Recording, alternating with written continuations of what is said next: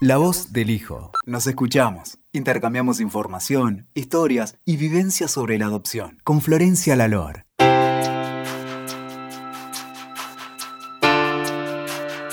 Bueno, bienvenidos a otro podcast de La Voz del Hijo. Hoy quiero mm, presentarles a Jaime Ledesma.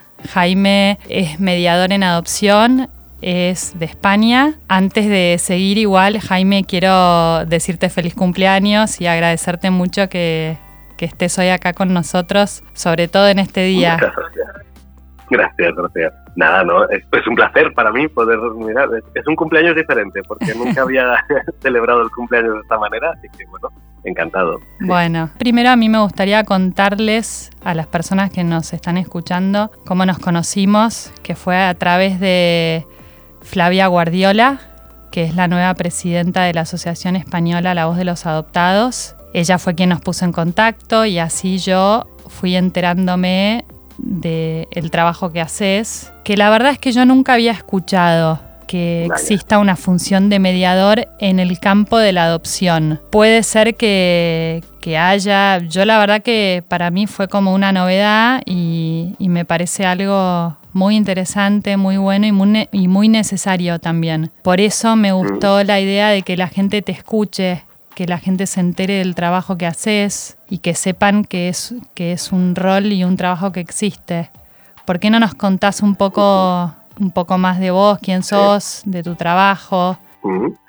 Pues sí, justo además yo que también quería aprovechar para, para agradecerte, agradeceros también a, Flavia por, por, por, este contacto, precisamente porque eso mismo que te pasó cuando oíste hablar de que estaba la figura del mediador, es lo que le pasa a la mayoría de la gente. No es una cosa que pase en Argentina solo o en España. En algunos otros países sí que están un poquito más avanzados que nosotros, pero es verdad que es una figura todavía muy desconocida. Se conoce un poco más de la mediación familiar en cuanto a otros conflictos familiares, como las separaciones y divorcios, sobre todo, pero que, tenemos, compartimos una base con, con, ellos, ¿no? En cuanto a los pilares fundamentales de la mediación. Sí. Pero la mediación va allá donde puede haber cualquier conflicto. Y claro, ¿qué conflicto hay en el momento en el que alguien se empieza a preguntar cuál es su identidad exactamente, de dónde viene, cuál es su historia? Este es un conflicto por un lado, el conflicto por otro lado de eh, aquella mujer quizá no que entregara a su hijo en adopción y que tenga dudas sobre qué, pasó y el conflicto, y si lo cuento, lo comparto, puedo buscar, me puedo dejar encontrar. Y el conflicto también a veces entre la familia adoptiva y, la persona adoptada, ¿no? Entre ellos quiero buscar, pero uy, eso significa que me estás traicionando, no te gusto como padre, que nada de eso es así. Aquí ya se abren un montón de preguntas donde hay conflictos que podemos ayudar eh, a, a resolver, a comunicarse. Ok. bueno, no sé si me estoy enrollando demasiado si no me... No, no, está perfecto. Déjame preguntarte primero algo que me interesa saber porque no te lo pregunté antes, que es cómo te llegaste a interesar por el tema de la adopción o por qué. De la adopción en general. Pues bueno, no sé por qué exactamente. Eh, es una pregunta que me, me han hecho y me hago muchas veces, pero es verdad que la adopción engancha y la mediación también, con lo cual ya si lo juntas las dos cosas, al final estoy enganchadísimo. Pero desde que estudié la carrera, en la carrera ya empecé a interesarme por adopción y acogimiento y me parecía, bueno, en general, medidas de protección a la infancia que me atraían por informarme. Y, y no había nada, no, no, no había nada en el temario eh, nada, ni en psicología, ni en, bueno, yo hice psicopedagogía en aquella época y, no había nada. Y, entonces busqué, yo me busqué mi, lugar de práctica, se lo propuse así a, a, los mm, tutores de entonces, ¿no? Y me dijeron, bueno, si tú te lo buscas y ellos lo aceptan, por nosotros no hay problema. Y entonces me busqué, era en el momento en el que estaba en máximo auge la adopción internacional en España, que que sobre todo, esto era en el 2003, pero sobre todo en el 2005 fue donde llegamos a los índices más altos de adopción, situándonos en el segundo país del mundo, detrás de Estados Unidos, en número de adopciones por año. Y claro, había mucho movimiento de adopciones, lo veías mucho. Y empecé a hacer prácticas en, un, en una ECAI, que entonces era una entidad colaboradora en adopción internacional, como una agencia que tramitaba adopciones con China Y a partir de ahí empecé a trabajar primero en la parte preadopción y sobre todo posadopción, pero muy reciente, ¿no? Según llegaba, pues cómo era la adaptación del menor a los niños, a la, familia, a sus padres, al entorno, al cole, y trabajaba en esa parte. Pero según íbamos viendo y haciendo los seguimientos, muchos, yo veía que había muchos niños que preguntaban y empezaban a tener ya dudas sobre qué pasaba con lo que habían dejado, ¿no? Sobre sus orígenes, que, cómo estarían ellos, que, cómo sería allí, cómo sería su país, su cultura y me pareció importante investigar por ahí. Y bueno, empecé ahí a, rascar, eh, leí, no había nada en español que, que, yo encontrara en esa época, pero sí que vi que había otros países, sobre todo en Reino Unido y en algunos Estados Unidos, que claro, tenían adopciones anteriores de, después de la Segunda Guerra Mundial, hubo más adopciones que entonces hubo búsquedas, sobre todo en los años 60, de personas de unos 30 años que buscaban en Corea y en algunos lugares. Y leyendo esos testimonios decimos, oh, creo que aquí hay una figura importante en donde se pueda ayudar. Y apareció la figura del mediador familiar y, y que en algunos casos se hablaba de esa figura para poder trabajar en ello. Y entonces hice, estudié un posgrado y dije, esto tengo que meterme yo, como sea. Y estudié el posgrado de mediación familiar precisamente para ello. Pero luego, bueno, también he descubierto que el mundo de la familia es, es un mundo enorme y, y, también me dedico a otros conflictos familiares en adopción y fuera de la adopción. Pero en adopción, además de la búsqueda de orígenes, es también importante tener en cuenta pues que eh, a lo mejor cuando hay una separación y divorcio no es lo mismo si tienes hijos adoptados precisamente porque surgen algunos estas cosas que ya habéis hablado otras veces en los podcasts, ¿no? Del sentimiento de abandono, el conflicto de lealtad, está muy presente en muchos niños, pero precisamente en los adoptados a veces se pronuncia más y hay que tener especial cuidado a la hora de, acompañarles en esa separación o divorcio. Y bueno, y luego pues con los adolescentes también es otro campo importante donde se puede trabajar la mediación en adopción, y bueno, en, general, en, hablar de los orígenes y por supuesto en la búsqueda. Pero me enrollo un montón, ¿eh? no, no, pero es súper interesante, la verdad que eh, explicas todo muy bien. Gracias. Eh, que podéis cortar cuando veáis. no, no, no, sí, a mí me encanta escucharte porque, bueno, como te dije recién, explicas todo muy bien y, es la idea. Yo quiero que te escuchen. Y contame un poco, nosotros hemos hablado en otra oportunidad y vos a mí me contaste muy específicamente el cómo realizan ustedes su trabajo a la hora de que alguien los contacte, un hijo adoptivo o una hija adoptiva, para que ustedes los ayuden con esa búsqueda de orígenes. Claro. ¿Por qué no pues, contás un eh, poco tu rol ahí? ¿Cómo es? Ajá, vale. Ahí, ahí eh, el rol cambia en distintas situaciones que luego, si, si da tiempo, si queréis, las matizo, porque no es lo mismo la búsqueda de orígenes nacional como empezamos, es decir, aquí en España, cuando había adopciones de, de, distintas provincias dentro del mismo país, y después ya empezaron las, las internacionales, ¿no? con algunos países en Europa como Rumanía y demás. Sí, yo, yo sé que, eh, perdóname que te interrumpa, tengo entendido que en España hay muchas adopciones internacionales. En Argentina la cantidad es menor, pero sin embargo las hay y yo creo que cada vez hay más. Hay, hay, un número importante de familias argentinas que han adoptado chicos en el exterior, así que también es bueno para que aquellos que nos puedan estar escuchando que sepan. Exacto, y sobre todo que las adopciones eh, aquí en España sobre todo empezó a principios de los 2000 y claro, eran de niños muy pequeñitos, pero ahora ya esos niños tienen 20, 20 y pocos o empiezan a llegar a la mayoría de edad, con lo cual es cuando empiezan más a plantearse esta búsqueda. ¿no? Por eso digo que, bueno, que es más complicado, pero no es imposible, tampoco quiero decir que sea fácil, ¿no? pero porque es verdad que, no siempre se consigue y no todos los países están de acuerdo en ello como para colaborar en la búsqueda, ¿no? Pero pero bueno, yo creo que vamos avanzando bastante. ¿eh?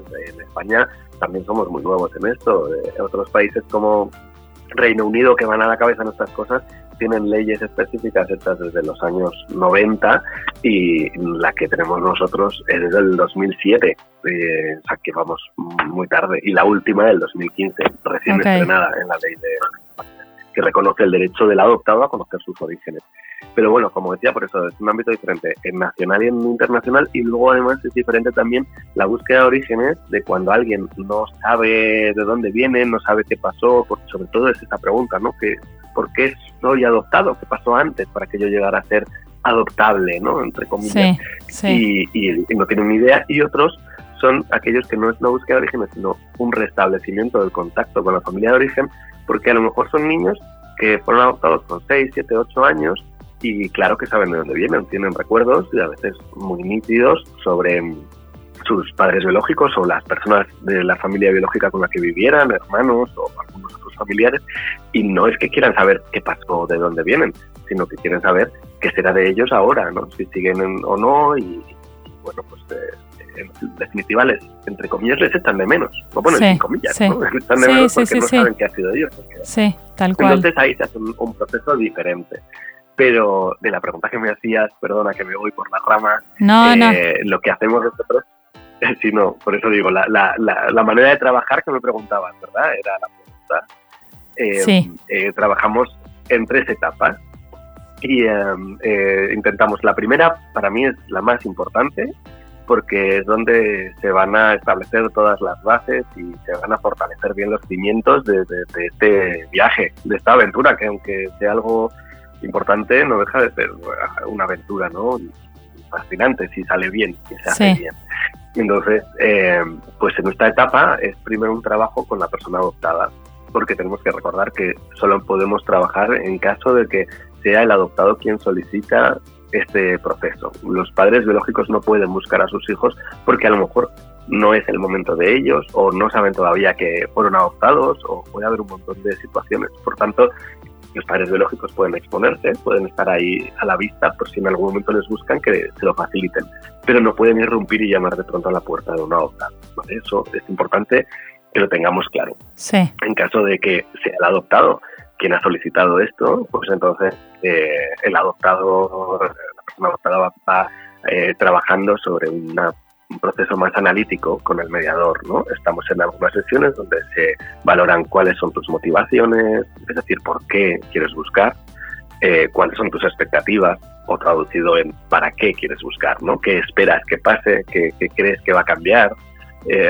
y bueno, también ¿qué, ¿qué, esperas que no pase, ¿no? Que parece que eso es como que no lo queremos ni pensar, no hablar, pero es importante mm, valorar algún escenario negativo que esperemos que no pase, pero como no lo sabemos y puede que sí, pues por lo menos ya nos lo hemos planteado. Nunca vamos a estar preparados 100%, pero al menos si nos hemos acercado un poco a la idea, pues podemos recordar de, oh, yo sí, había pensado que entonces actuaría de esta manera o de esta otra y a ver ahora cómo hacemos, ¿no?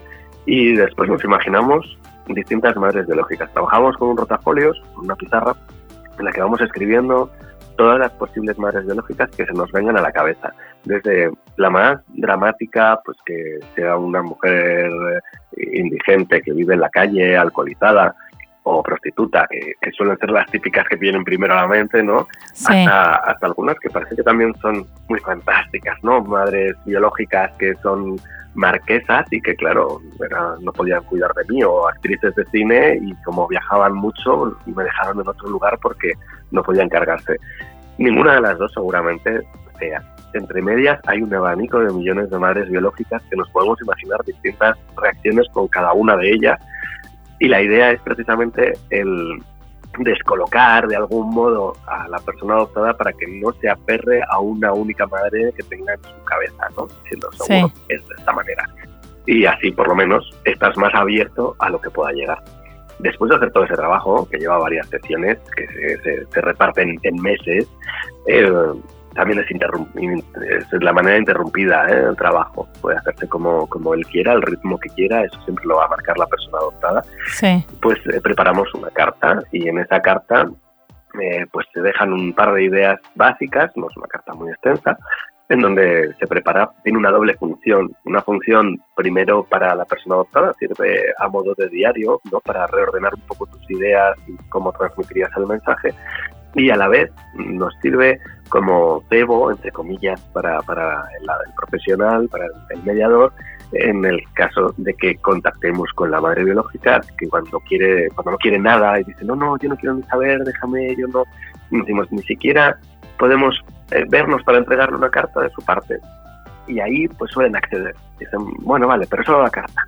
Y cuando leen la carta, generalmente eh, cuando ven que no viene a reprochar, ni está juzgando sus actos, ni viene a, a echar la bronca, ¿no? Que a veces parece que, claro, me, va a sacar los colores y, me va a dar vergüenza porque me va, me va a reprochar todo lo que hice. Entonces, cuando ven que eso no es así, pues acceden y dicen, bueno, vale, puedo responder algunas preguntas, puedo contar la historia. Ahí ya habríamos entrado en la segunda etapa, a partir de ese contacto con la madre biológica. Okay. Digo madre biológica porque suele ser la principal el, principal objetivo o la llave para conseguir llegar a otras personas del entorno de origen, ¿no? Sí. A veces ni siquiera es familia biológica, sino una familia de acogida o personas del orfanato con las que convivió. Pero madre biológica es el 99% de las ocasiones porque es el único nombre que a veces se tiene en el expediente de adopción y tenemos que pasar primero por ella. Pero por supuesto también pueden ser hermanos o padres, demás. Y bueno, en esta segunda etapa, si acceden, porque esto es un acto voluntario para ambos, si accede la madre biológica, pues eh, empezamos con una comunicación a través del mediador que sirve como filtro o amortiguador de algunas noticias que puedan ser más sensibles. Y bueno, hay preguntas, respuestas, puede haber una carta de vuelta de parte de, la madre biológica, eh, intercambiamos fotografías también, que intentamos que sean un par de fotografías al menos, ¿no? Una de, de aquel entonces, del momento en el que nació la persona adoptada, por parte de los dos, ¿eh? Una que sea de él cuando era bebé, que la envía, y otra más actual para que vea cómo ha crecido. Y por parte de la madre biológica, pues también, hombre, generalmente no se tiene una foto embarazada, ¿no? En unas circunstancias como esa, pero sí que, bueno, que sea un año antes, un año después, más o menos, de cuando nació el niño, y otra actual, para que vean también la evolución. Eso hay veces que, solamente el tener la imagen es un tesoro para muchos de ellos. Muchas personas adoptadas, bueno, sabrás bien, que dicen, yo hasta que no he tenido hijos no me he sentido identificado físicamente con alguien, ¿no? Sí, sí. Esta cosa que parece que es una bobada, pero es importante, ¿no? Para su identidad. Y también porque a veces dices, José, es una madre que es relativamente joven, parece que tiene el doble de edad. claro, a veces que, bueno, las circunstancias, sobre todo en otros países, ¿no? Como en Etiopía o así que han vivido fuera, en la calle, tienen muchas arrugas y, han trabajado en el campo, pues eh, impacta. Y es importante haber tenido esa imagen antes para que no impacte tanto en un primer encuentro si llega a verlo y, que te cambie la cara ¿no? al verle y decir, ostras, no me imaginaba que fueras así. Y por eso es bueno. Y nada, hay veces que ahí, en esa segunda etapa, se cierra el proceso porque se queda tranquila la persona adoptada y dice, vale, ya tengo lo que quería, sé que pasó, sé que está bien, sé que todo ha transcurrido bien, he visto hasta una imagen suya, no necesito más. Pues adelante, no pasa nada, ahí se queda. En caso de que ambos quieran pasar a un nivel más, un, tercer escalón, entonces planearíamos, entraríamos en la tercera etapa y planearíamos un encuentro físico entre ambos. Se, se mide mucho hasta las cosas que vayan a poder hablarse para que no se haga daño uno a otro y que no se malinterpreten mensajes. Entonces, bueno, pues se haría un encuentro, se buscaría un sitio neutral, nunca será un lugar ni la vivienda de uno ni la de otro. Normalmente es en una zona donde los dos se puedan sentir cómodos, pero que no sea, entre comillas, también digo, el territorio de uno de ellos, ¿no? Para que estén en igualdad de situación, de condiciones. Y bueno, pues se habla, suele ser en torno a una hora y a veces ahí también pedimos que lleven un álbum porque sirve también de apoyo para, para sacar temas de conversación, ¿no? Pues mira, aquí este, este, es mi abuelo y este es el día de la comunión de mi primo y estas cosas y, y vas, bueno, es más fácil, ¿no? Poder conversar. Y después llega el momento de, ¿y ahora qué? Ahí acompañamos también eh, como mediadores de ahora qué sucede, porque para las personas adoptadas generalmente suele ser el, fin último, ¿no? Ya está, ya he conocido, ya he cerrado el círculo, se acabó, ya estoy liberado. Pero a veces las madres biológicas lo malinterpretan y entienden, ah, pues esto es el inicio de una relación, voy a recuperar a un hijo.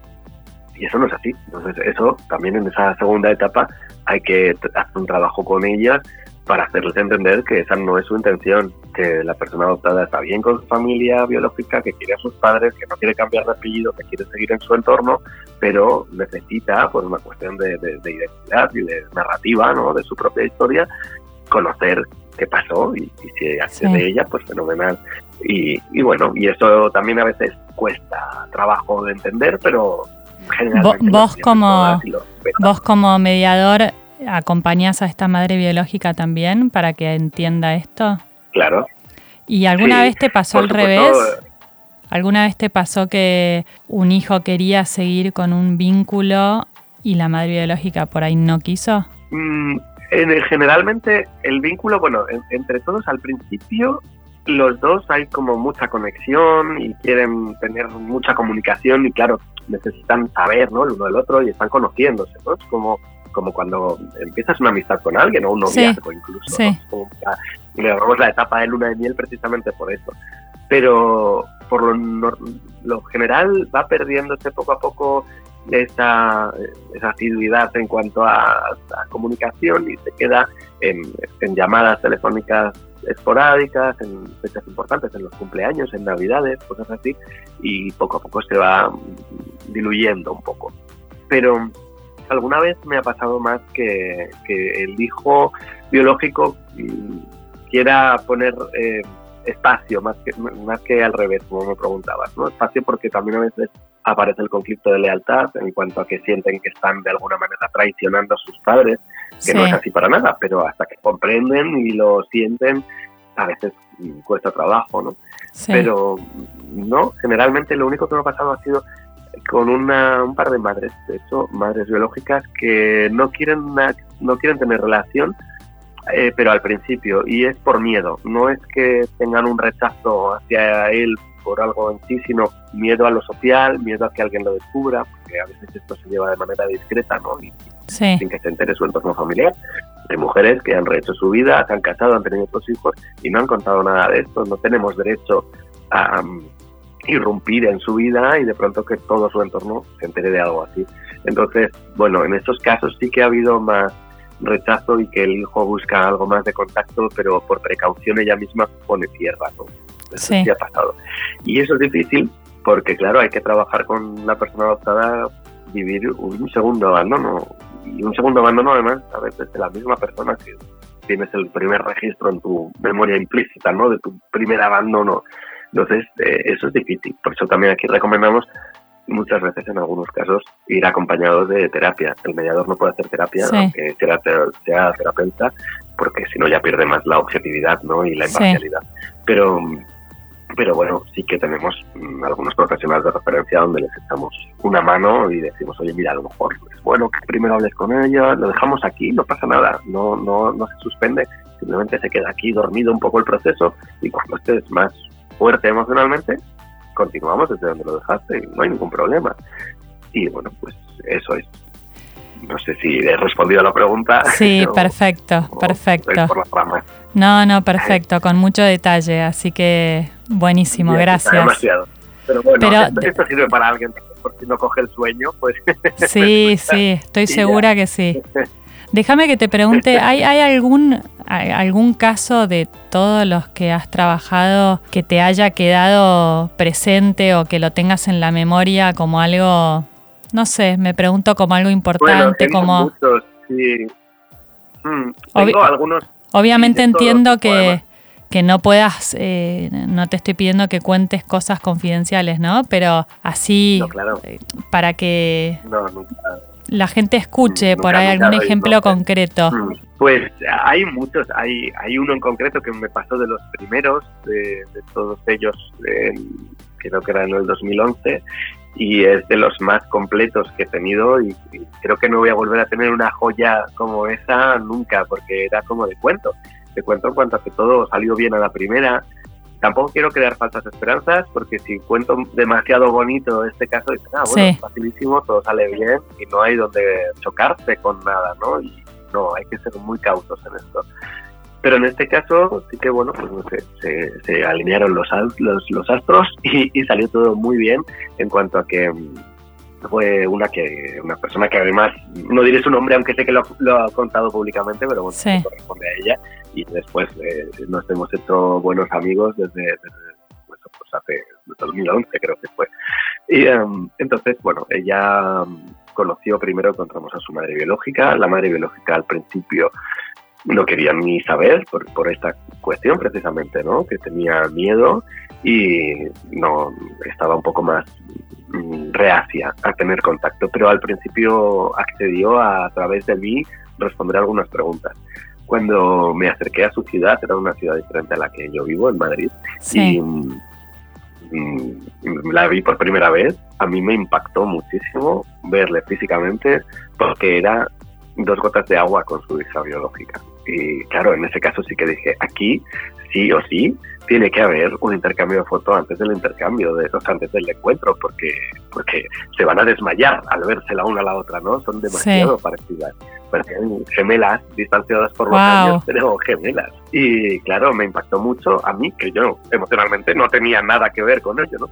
Y por eso, bueno, fue un momento que se lo dije a ella también, dije, vaya, pues te parece mucho a ti, le fui preparando antes de que fueran a ver ninguna foto, no, no, no vieron en esa sesión además no tenía ninguna foto de ella, pero bueno, ya le adelante que se parecía. Y nos vimos más veces, se encontraron las fotos, bueno, increíble en ese caso.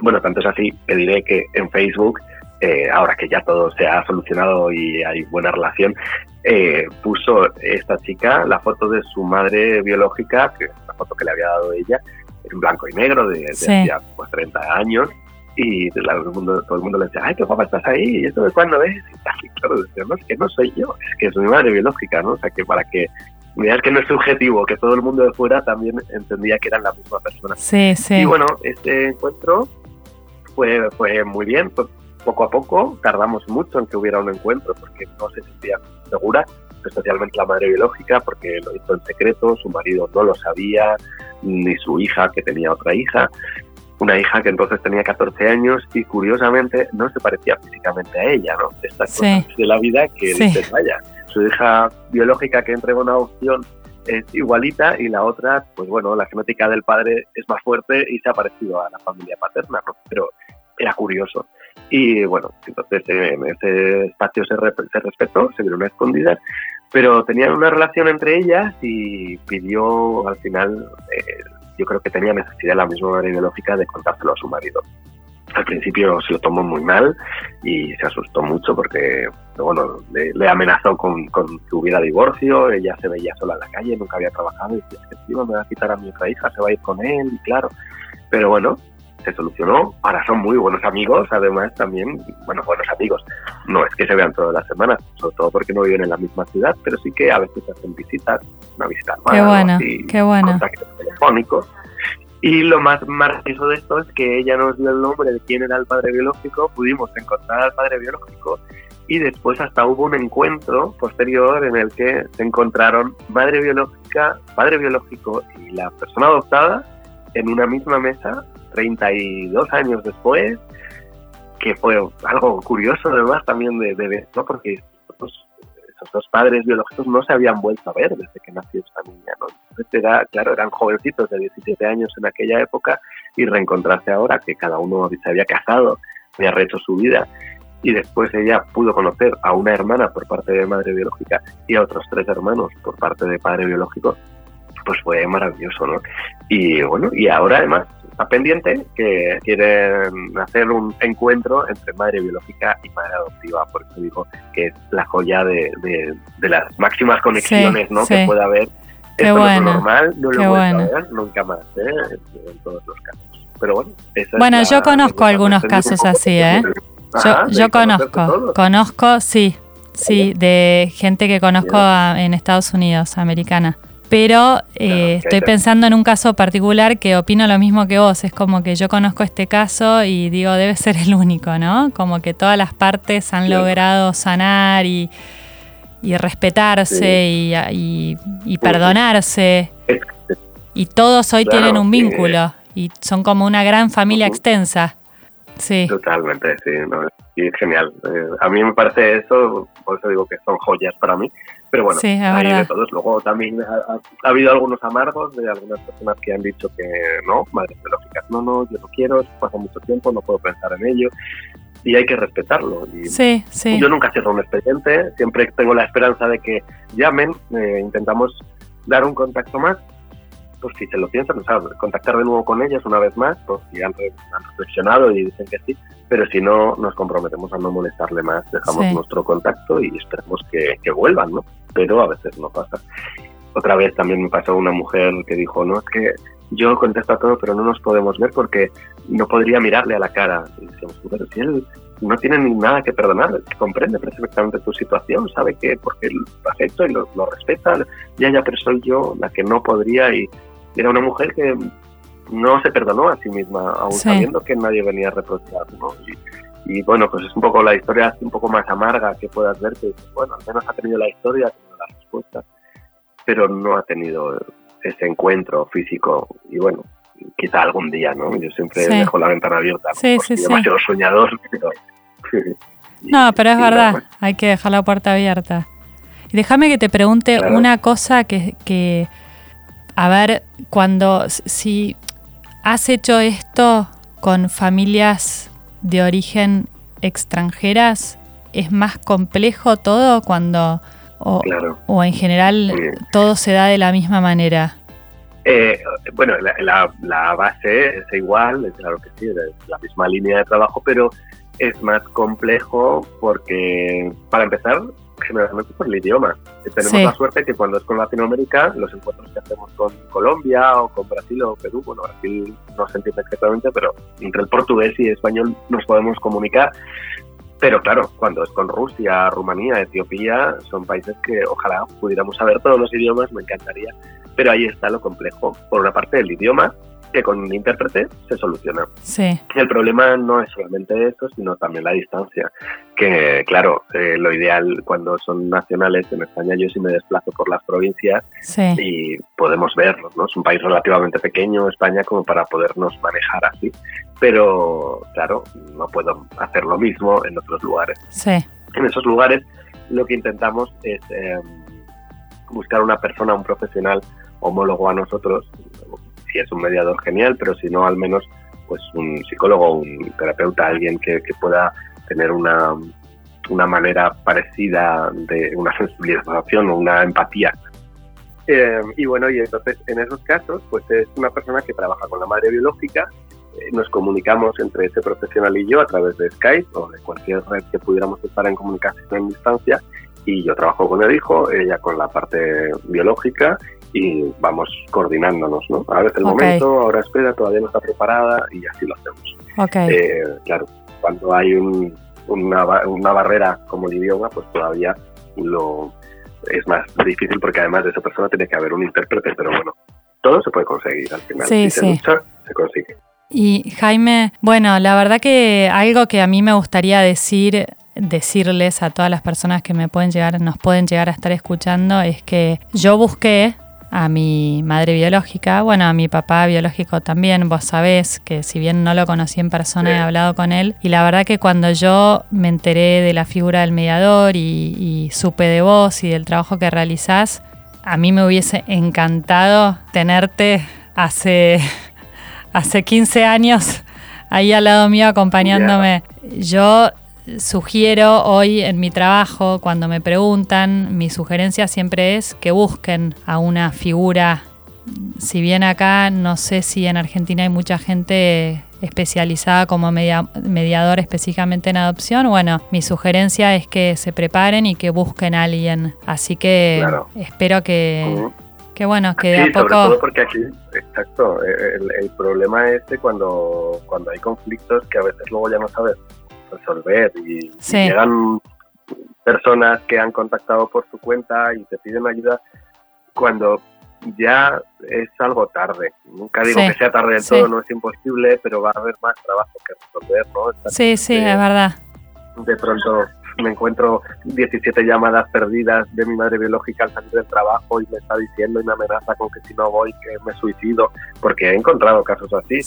Pues esos momentos si lo hubieran hecho con un mediador no hubiera pasado porque no hubiera tenido el contacto el uno del otro hasta que no estuvieran seguros, con lo cual, pues bueno, esas llamadas hubiera sido un mediador, el mediador hubiera puesto freno de alguna manera y no hay tanto estrés emocional dentro de, las personas, ¿no? Sí, es verdad. ¿Cómo hago esto? ¿Cómo le digo? Es que claro, ella ahora espera que yo esté ahí todos los días y yo no quiero, pero tampoco le quiero hacer daño, no sé cómo decirlo. Pues un mediador ayuda un montón para que esos mensajes puedan llegar de una manera más indicada, ¿no?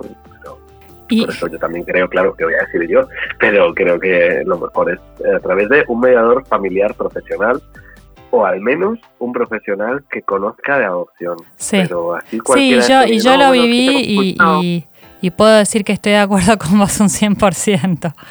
Así que... Sí, por esto que algunas personas dicen, no, lo más es un amigo mío que en realidad es muy sensible y muy sociable, y ya verás, como ya, pero hay cosas que al final también te salpican. Sí, sí. Y hay que saber manejar.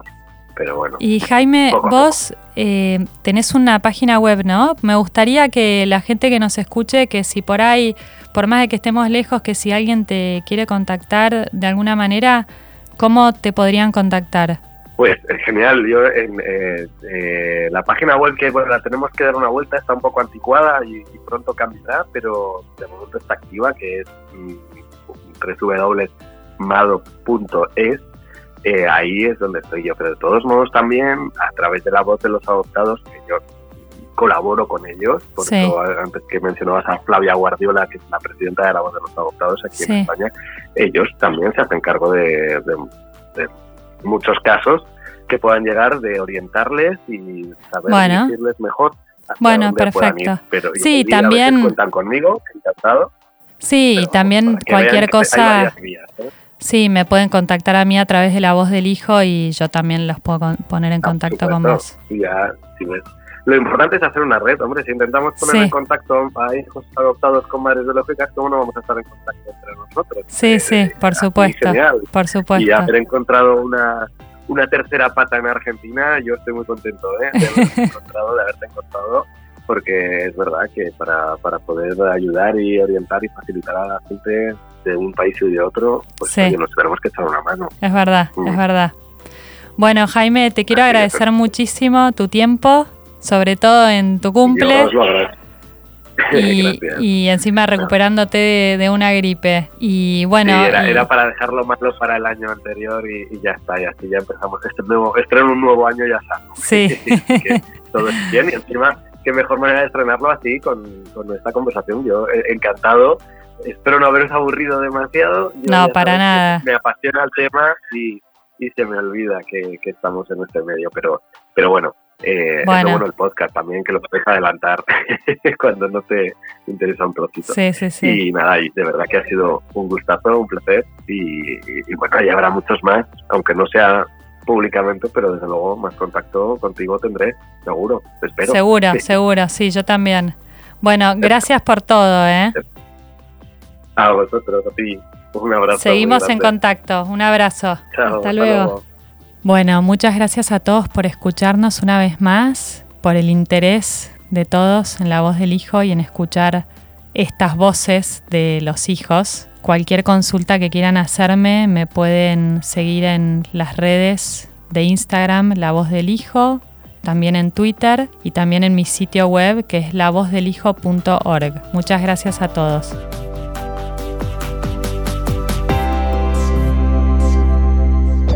Escuchaste La Voz del Hijo. WeToker. Sumamos las partes.